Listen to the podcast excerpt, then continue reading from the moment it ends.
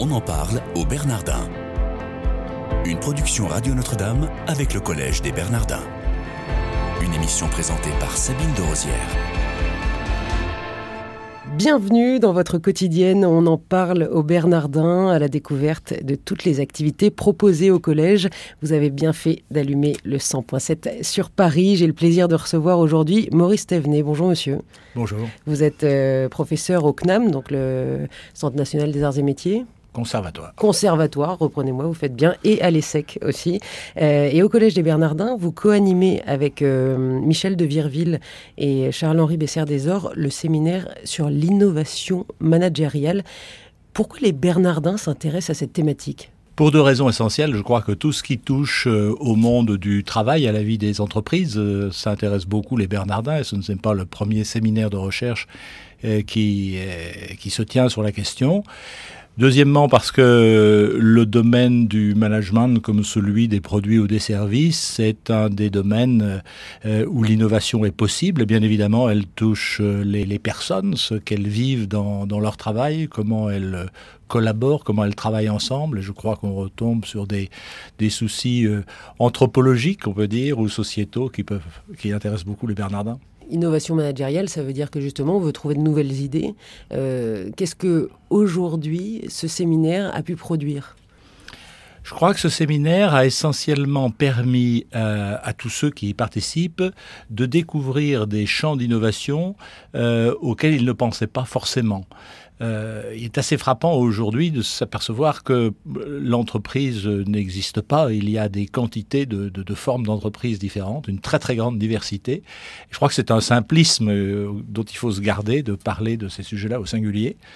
Et, les participants euh, découvrent des, transformations, des modes d'organisation, des rapports de travail, euh, des modes de communication qu'ils ne soupçonnent pas et qui les amènent, euh, non pas à essayer de les reproduire chez eux, mais en tout cas à, réfléchir peut-être à leur manière de travailler, ce à quoi ils ne, réfléchissaient plus. Management, c'est un terme, c'est un peu du franglais. Et vous, vous êtes un spécialiste hein, du management. Vous avez écrit plus de 25 ouvrages dessus, tout un tas d'articles. Je, cite euh, deux, trois ouvrages.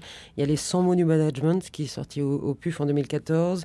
Manager, enquête d'auteur aux éditions des Belles Lettres. Il n'y a pas un terme français pour euh, dire management? Alors le terme français, c'est management. C'est un terme français qui vient du, vieux français, euh, d'ailleurs au-delà, qui vient du, latin, euh, manus, de la, de la main, que vous allez retrouver dans le terme de manège euh, pour les, les amoureux du cheval. Donc je crois qu'il faut faire honneur à ce mot-là, qui au contraire que les anglo-saxons nous ont emprunté pour être restés corrects. Quels sont vos, axes de réflexion, en, en particulier dans ce séminaire sur l'innovation managériale pour cette année? On a, dans une première année, on a essayé de, de, décliner cette notion d'innovation managériale en trois grands thèmes. Euh, le premier thème, c'est l'évolution des, des, hiérarchies, le fait que les hiérarchies verticales traditionnelles sont bousculées. Elles existent toujours, mais il en existe d'autres beaucoup plus transversales, beaucoup plus horizontales, qui, eh bien, qui les perturbent en quelque sorte. Elles sont bousculées par quoi, ces hiérarchies euh, verticales? Elles sont bousculées par la nécessité de pouvoir mettre euh, en relation beaucoup plus rapidement euh, des gens qui se situent euh, à un même niveau hiérarchique. Par exemple, vous développez un projet, vous avez à rassembler des gens qui ont des compétences complémentaires et nécessaires à l'accomplissement du projet, et ces gens-là appartenant à des entités, à des divisions, à des services totalement différents. Et vous avez à les regrouper, à casser en quelque sorte le fonctionnement hiérarchique normal. Vous avez un deuxième thème qui touche à, la connectivité, ou pour le dire, euh, comment dirais-je, selon ce terme un petit peu à la mode aujourd'hui, à tout ce qui touche le, digital finalement, à la numérisation. Euh, ce qui concerne aussi bien euh, les, business models ou la manière dont on travaille, enfin prenez Uber et toutes ces choses-là, mais ce qui concerne aussi de manière plus concrète et un plus grand nombre de, personnes, c'est-à-dire sur la manière dont ils communiquent euh, au quotidien sur, leur, sur leur travail. Ah, parce qu'on parle même aujourd'hui hein, de l'ubérisation de, certaines sociétés. Donc c'est vrai qu'il y, a un vrai modèle économique qui se crée. Il ne faut pas louper le, virage. Comment ça se passe selon vous? Bah écoutez, moi, ce qui me frappe en l'espace de très très peu de temps, j'ai encore des exemples d'actualité, euh, euh, ce qui me frappe, c'est que je ne connais plus aujourd'hui d'entreprises qui ne se posent pas la question, mais comment ce phénomène-là pourrait-il nous toucher, pourrait-il nous heurter? Et alors qu'il y a encore 2-3 ans, eh c'était un phénomène qu'on observait de l'extérieur avec beaucoup d'intérêt. Aujourd'hui, tout le monde est un petit peu taraudé par la question de savoir euh, comment euh, euh, tout cela pourrait remettre en cause leur façon de faire. tout le monde étant persuadé que leur manière de faire, ancrée depuis longtemps, va finalement tout à fait être remise en question avec une très très grande rapidité. Est-ce que vous pouvez nous expliquer, expliquer pour nos auditeurs ce que c'est que l'ubérisation? Oh ben, L'ubérisation, c'est finalement ce qui permet à, à, quelqu'un euh, aujourd'hui, plutôt que euh, d'aller appeler euh, un central de chauffeur de taxi, eh bien, de repérer sur son smartphone des voitures qui sont libres dans un environnement très très proche et qui pourraient tout à fait venir le chercher. C'est ça, grâce à la géolocalisation, en fait. Grâce à la géolocalisation. Comment ça s'applique dans, dans, tout un tas d'autres. Alors, de manière plus, plus large, et là on touche par exemple à, à ces, ces partages d'appartements. Euh, qui, euh, bah, qui font concurrence aux hôtels. L'idée, c'est finalement de mettre en... Vous avez des gens qui ont des, des, disponibilités, que ce soit des disponibilités de chambres à leur domicile, de voitures, euh, de, tout ce que vous voulez. C'est de mettre en rapport des gens qui ont la disponibilité d'un côté et le besoin de l'autre. Des échanges, finalement, de, de, pratiques, mais qui sont rendus possibles grâce à la géolocalisation d'une part et grâce à la mise à disposition que l'on a de l'information sur ces disponibilités. Alors on en parle au Bernardin aujourd'hui avec Maurice Thévenet, qui est co-animateur du séminaire sur l'innovation managériale au collège de la rue de Poissy.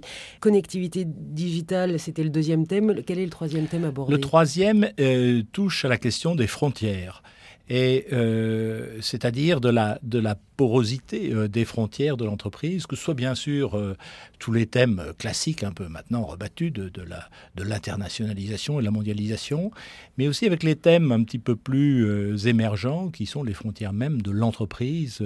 Qu'est-ce que l'entreprise est aujourd'hui, alors que finalement vous y trouvez rassemblés des gens qui ne partagent absolument plus le même contrat de, travail. Qu'est-ce que veut dire l'entreprise aujourd'hui, alors qu'il y a des formes de collaboration qui ne... n'exige plus l'existence d'une structure. Une étude est sortie l'an dernier en Angleterre qui disait que finalement en 2018, 2018 c'est demain, il y aurait en Angleterre plus de, de gens self-employed, c'est-à-dire qui se sont créés leur propre emploi, euh, qui sont employés par eux-mêmes, il y aurait plus de ces self-employed que de fonctionnaires en Angleterre finalement, euh, les entreprises ont de plus en plus besoin de prestataires extérieurs. Ça leur coûte peut-être moins cher, c'est euh, plus facilement corvéable à merci, puis on leur dit au revoir euh, sans être marié avec. C'est vrai, mais l'enquête montrait qu'il n'y avait qu'un quart de l'échantillon de ces self qui a été interrogé qui était dans cette forme de travail, je dirais, un peu par contrainte, c'est-à-dire parce qu'ils n'avaient rien trouvé de mieux. Donc finalement, ce self-employment comme un signe de précarisation les trois quarts, les trois autres quarts, c'était un, choix. Et je crois que ça, ça dit quelque chose de très important aujourd'hui, qu'on voit très bien auprès des plus jeunes générations. Euh, tout le monde se réjouit d'avoir un développement dans tous les milieux universitaires de l'entrepreneuriat, euh, d'étudiants qui veulent créer leur entreprise. Ça signifie aussi une certaine volonté de fuir les institutions et de fuir les entreprises. Vous êtes nombreux, enfin, vous êtes déjà trois à co-animer ce, séminaire. Qui, qui y participe d'autres on est une quarantaine de personnes, euh, trois groupes essentiellement, euh, des, responsables d'entreprise, euh, des chercheurs ou universitaires et des gens qui sont dans le monde du, du conseil ou du service aux entreprises. À qui est-ce que vous allez, du coup, proposer le fruit de vos recherches? Est-ce que c'est dans le cadre des séminaires, les auditeurs viennent euh, écouter certaines conférences? Ou alors vous allez au-devant des, entrepreneurs, euh, vous allez au-devant des institutions publiques pour leur proposer le fruit de votre travail? Je crois que les plus intéressés seront effectivement euh, toutes les personnes qui travaillent dans des institutions, pas simplement des responsables, pas seulement des responsables, parce que je crois que tout le monde est un petit peu interrogé sur la manière dont il travaillera demain vous en êtes tout dans, votre approche, justement, les trois thématiques que vous travaillez euh, cette année en particulier, mais j'imagine que c'est sur plusieurs années que ces choses-là se travaillent. Euh, vous en êtes tout dans votre approche, notamment euh, des frontières de l'entreprise? On l'a évoqué un petit peu, le self-employment, qui est un terme donc anglais, encore une fois. L'auto-emploi. L'auto-emploi. Qu'est-ce que vous proposez comme analyse? On est au milieu du guet, là. C'est-à-dire qu'on a suivi notre plan la première année selon les trois, euh, selon les, trois thèmes que j'évoquais avec vous.